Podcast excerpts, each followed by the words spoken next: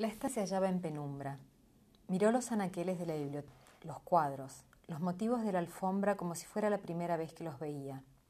Se sintió mucho más viejo porque de pronto todo a su alrededor, hasta el menor detalle, le parecía nuevo. Experimentó tal opresión, el nudo que le apretaba la garganta se cerró de repente con tal fuerza que se le humedecieron los ojos. Se echó a llorar, simples y abundantes lágrimas, una pena como no recordaba haber sentido jamás, sí, tal vez de niño, y que lo aliviaban de alguna manera. Se abandonó, dejó que el llanto fluyera sin avergonzarse, era dulce como un consuelo. Se enjugó la cara con la punta de la sábana y respiró hondo, en vano, pues las lágrimas seguían resbalándose por la cara, continuaban embargándole la pena.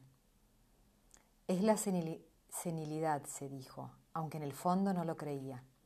Se incorporó y recostado en las almohadas, cogió el pañuelo de la mesilla y se sonó ocultándose bajo la ropa de la cama.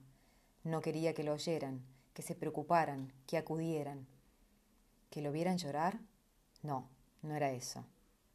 No le habría gustado, por supuesto, era humillante, un hombre de su edad berreando, pero sobre todo quería estar solo. El nudo se aflojó ligeramente, pero todavía le costaba respirar. Poco a poco el llanto se calmó y lo invadió un enorme vacío. Estaba agotado, pero no podía dormir. Siempre había dormido bien, toda la vida, incluso en las circunstancias más difíciles, tras la muerte de su mujer, por ejemplo. No comía, pero dormía profundamente. Él era así. Sin embargo, la había querido, una mujer admirable, con muchas cualidades, y morir tan joven, qué injusticia. Sí, para un hombre como él, era raro no conciliar el sueño, incluso preocupante. No es el corazón, se dijo el señor Pericourt. Blanche es un imbécil. Es la angustia. Algo flotaba sobre él, algo pesado, amenazador.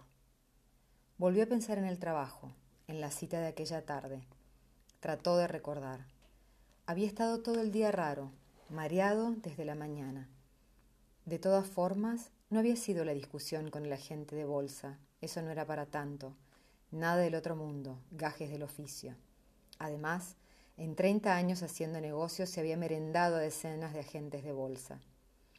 El último viernes de cada mes tenían la reunión del balance con los banqueros, los intermediarios, todo el mundo firmes ante el señor Pericourt. Firmes. La palabra lo dejó anonadado. Cuando comprendió por qué sufría tanto, las lágrimas volvieron de golpe. Mordió la sábana con fuerza y soltó un largo y ahogado, ahogado rugido, un rugido rabioso, desesperado, presa de una pena espantosa, desmesurada, como nunca había imaginado que pudiera sentir tanto más violenta cuanto que... que no. Le faltaban las palabras. Su mente parecía como pulverizada, fulminada por una desgracia inconmensurable. Lloraba la muerte de su hijo.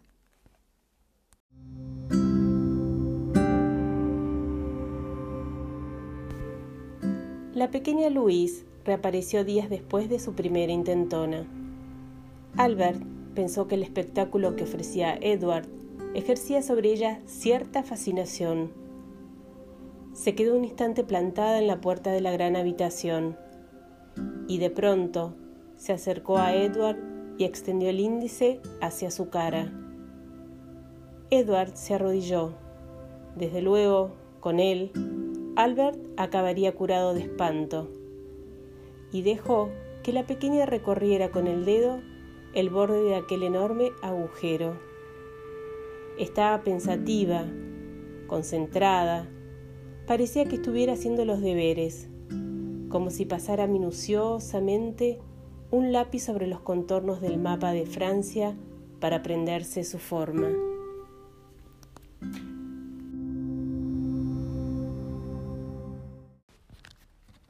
¿Cuántas cabezas de caballo le habría dibujado? demasiado estrecha, vuelta hacia ese lado, no, mejor hacia el otro, con los ojos más, ¿cómo diría? No, no era exactamente así. otro lo habría mandado a paseo, pero Edward se daba cuenta de lo importante que era para su compañero recuperar, conservar la cabeza de aquel jamelgo, que quizá le había salvado la vida. Aquella petición disimulaba otra turbia y profunda cuestión que le afectaba a él, a Edward, y que no conseguía expresar con palabras. Había puesto manos a la obra y dibujado decenas de esbozos procurando seguir las torpes indicaciones que Albert le mandaba carta tras carta, acompañadas de profusas disculpas y agradecimientos. Ya estaba a punto de rendirse cuando se acordó de una cabeza de caballo dibujada por Leonardo da Vinci, una sanguina, si no recordaba mal, para una estatua ecuestre que usó como modelo. Al recibirla, Albert se puso loco de contento. Cuando le oyó esas palabras, Edward comprendió al fin lo que había estado en juego. Ahora que le había dado a su compañero la cabeza de caballo, dejó el lápiz y decidió no cogerlo más. No volvería a dibujar. Mil gracias por la cabeza de caballo. Te di mucho la lata. Esta me parece realmente buena, muy expresiva, con esos ojos desorbitados que le has puesto y la boca entreabierta. Sé que es una estupidez, pero a veces me pregunto cómo llamarían a aquel animal, como si necesitara darle un nombre. ¿Cuántas cabezas de caballo le habría dibujado? Demasiado estrecha, vuelta hacia ese lado, no, mejor hacia el otro, con los ojos más, ¿cómo diría? No, no, no era exactamente así.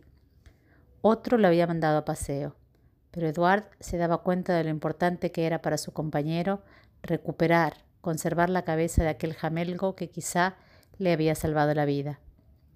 Aquella petición disfrazaba otra turbia y profunda cuestión que le afectaba a él, a Eduard, y que no conseguía expresar con palabras.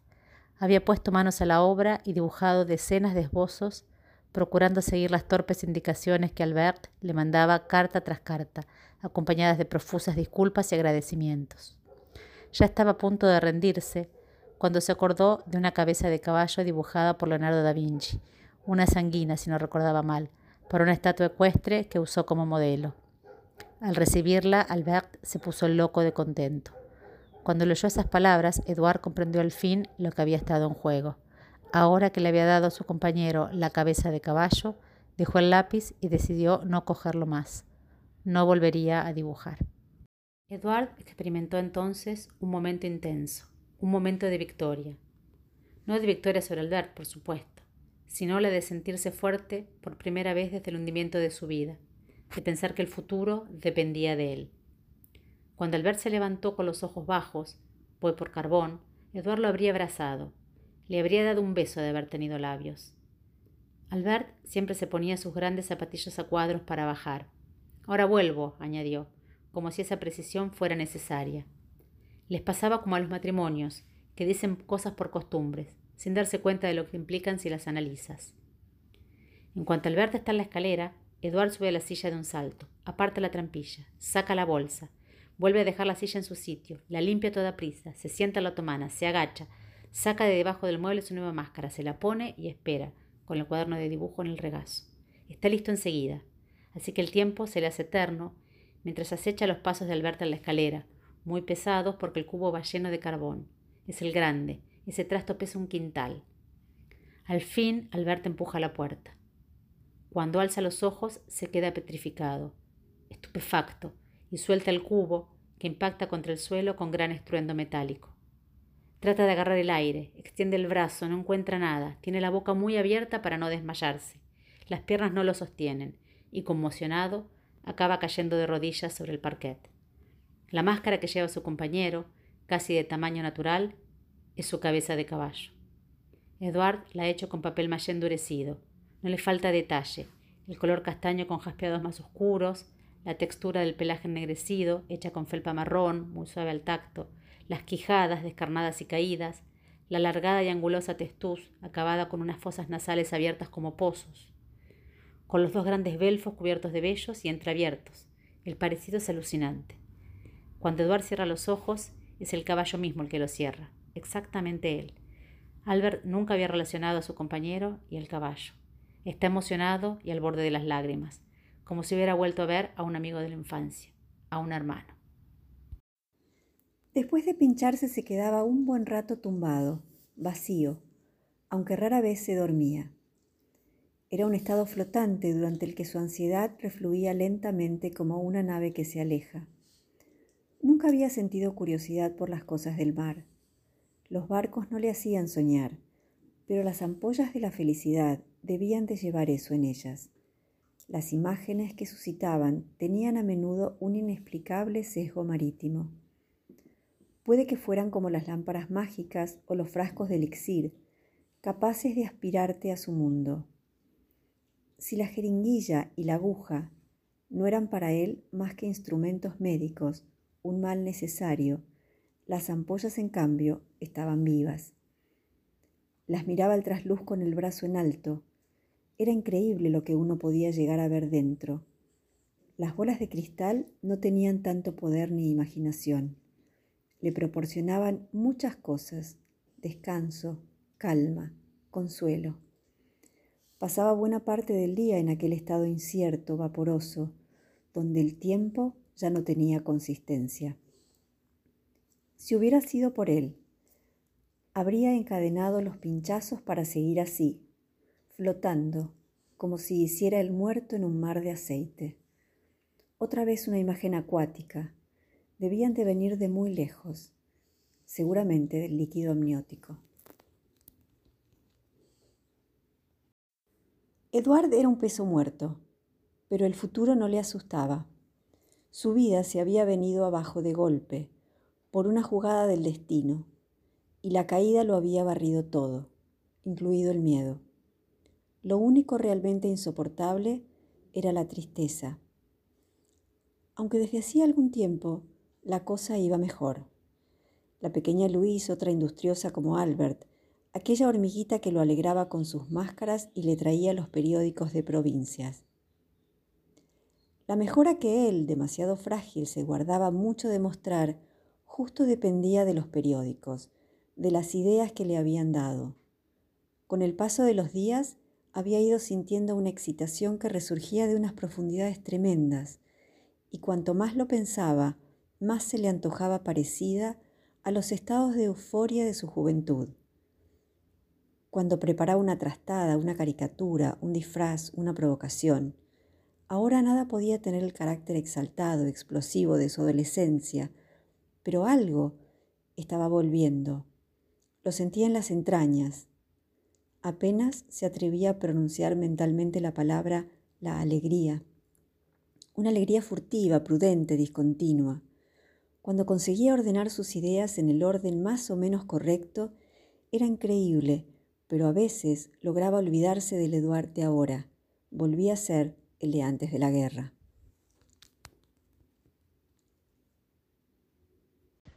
Las máscaras habían llegado para quedarse, como la propia Louise.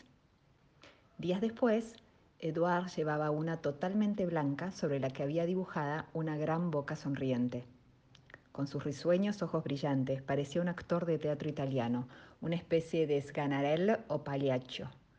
Ahora, al acabar de leer los periódicos, hacía con ellos pasta de papel para fabricar máscaras blancas como la tiza que Luis y él pintaban o decoraban.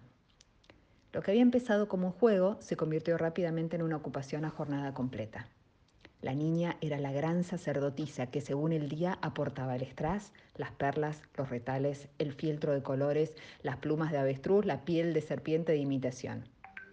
Debía de ser agotador ir de aquí para allá buscando todas aquellas baratijas, además de los periódicos. Albert no habría sabido dónde acudir. Edouard y Luis se pasaban las horas muertas así, haciendo máscaras. Él nunca se ponía dos veces la misma. La nueva sustituía a la vieja, que se colgaba con sus compañeras en las paredes de la vivienda, como si fueran trofeos de casa o la colección de los disfraces en una tienda de travestis.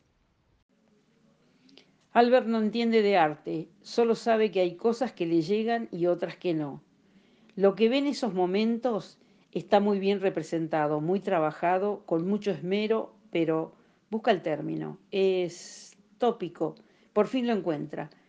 No, es no es auténtico, eso es. El que ha conocido esa realidad que fue uno de esos soldados sabe que esas imágenes son las que se han forjado quienes no estuvieron allí. Es generoso, sí, está, pensando, está pensado para emocionar, pero es un poco demasiado explícito. Albert es una persona púdica.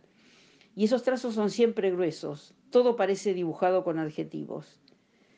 Continúa, pasa las páginas. Aquí está Francia llorando a sus héroes.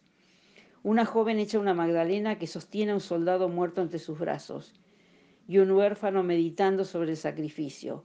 Un niño sentado con la cara apoyada en la mano y a su lado debe ser lo que está soñando o pensando. Un soldado tendido en el suelo agonizando, que extiende la mano hacia abajo, hacia el niño. Es sencillo, incluso para quien no entiende, y de una fealdad increíble, ver para creer. Y aquí tenemos un gallo pisando un casco boche.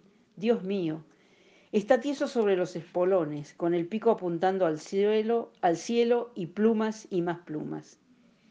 No le gusta nada.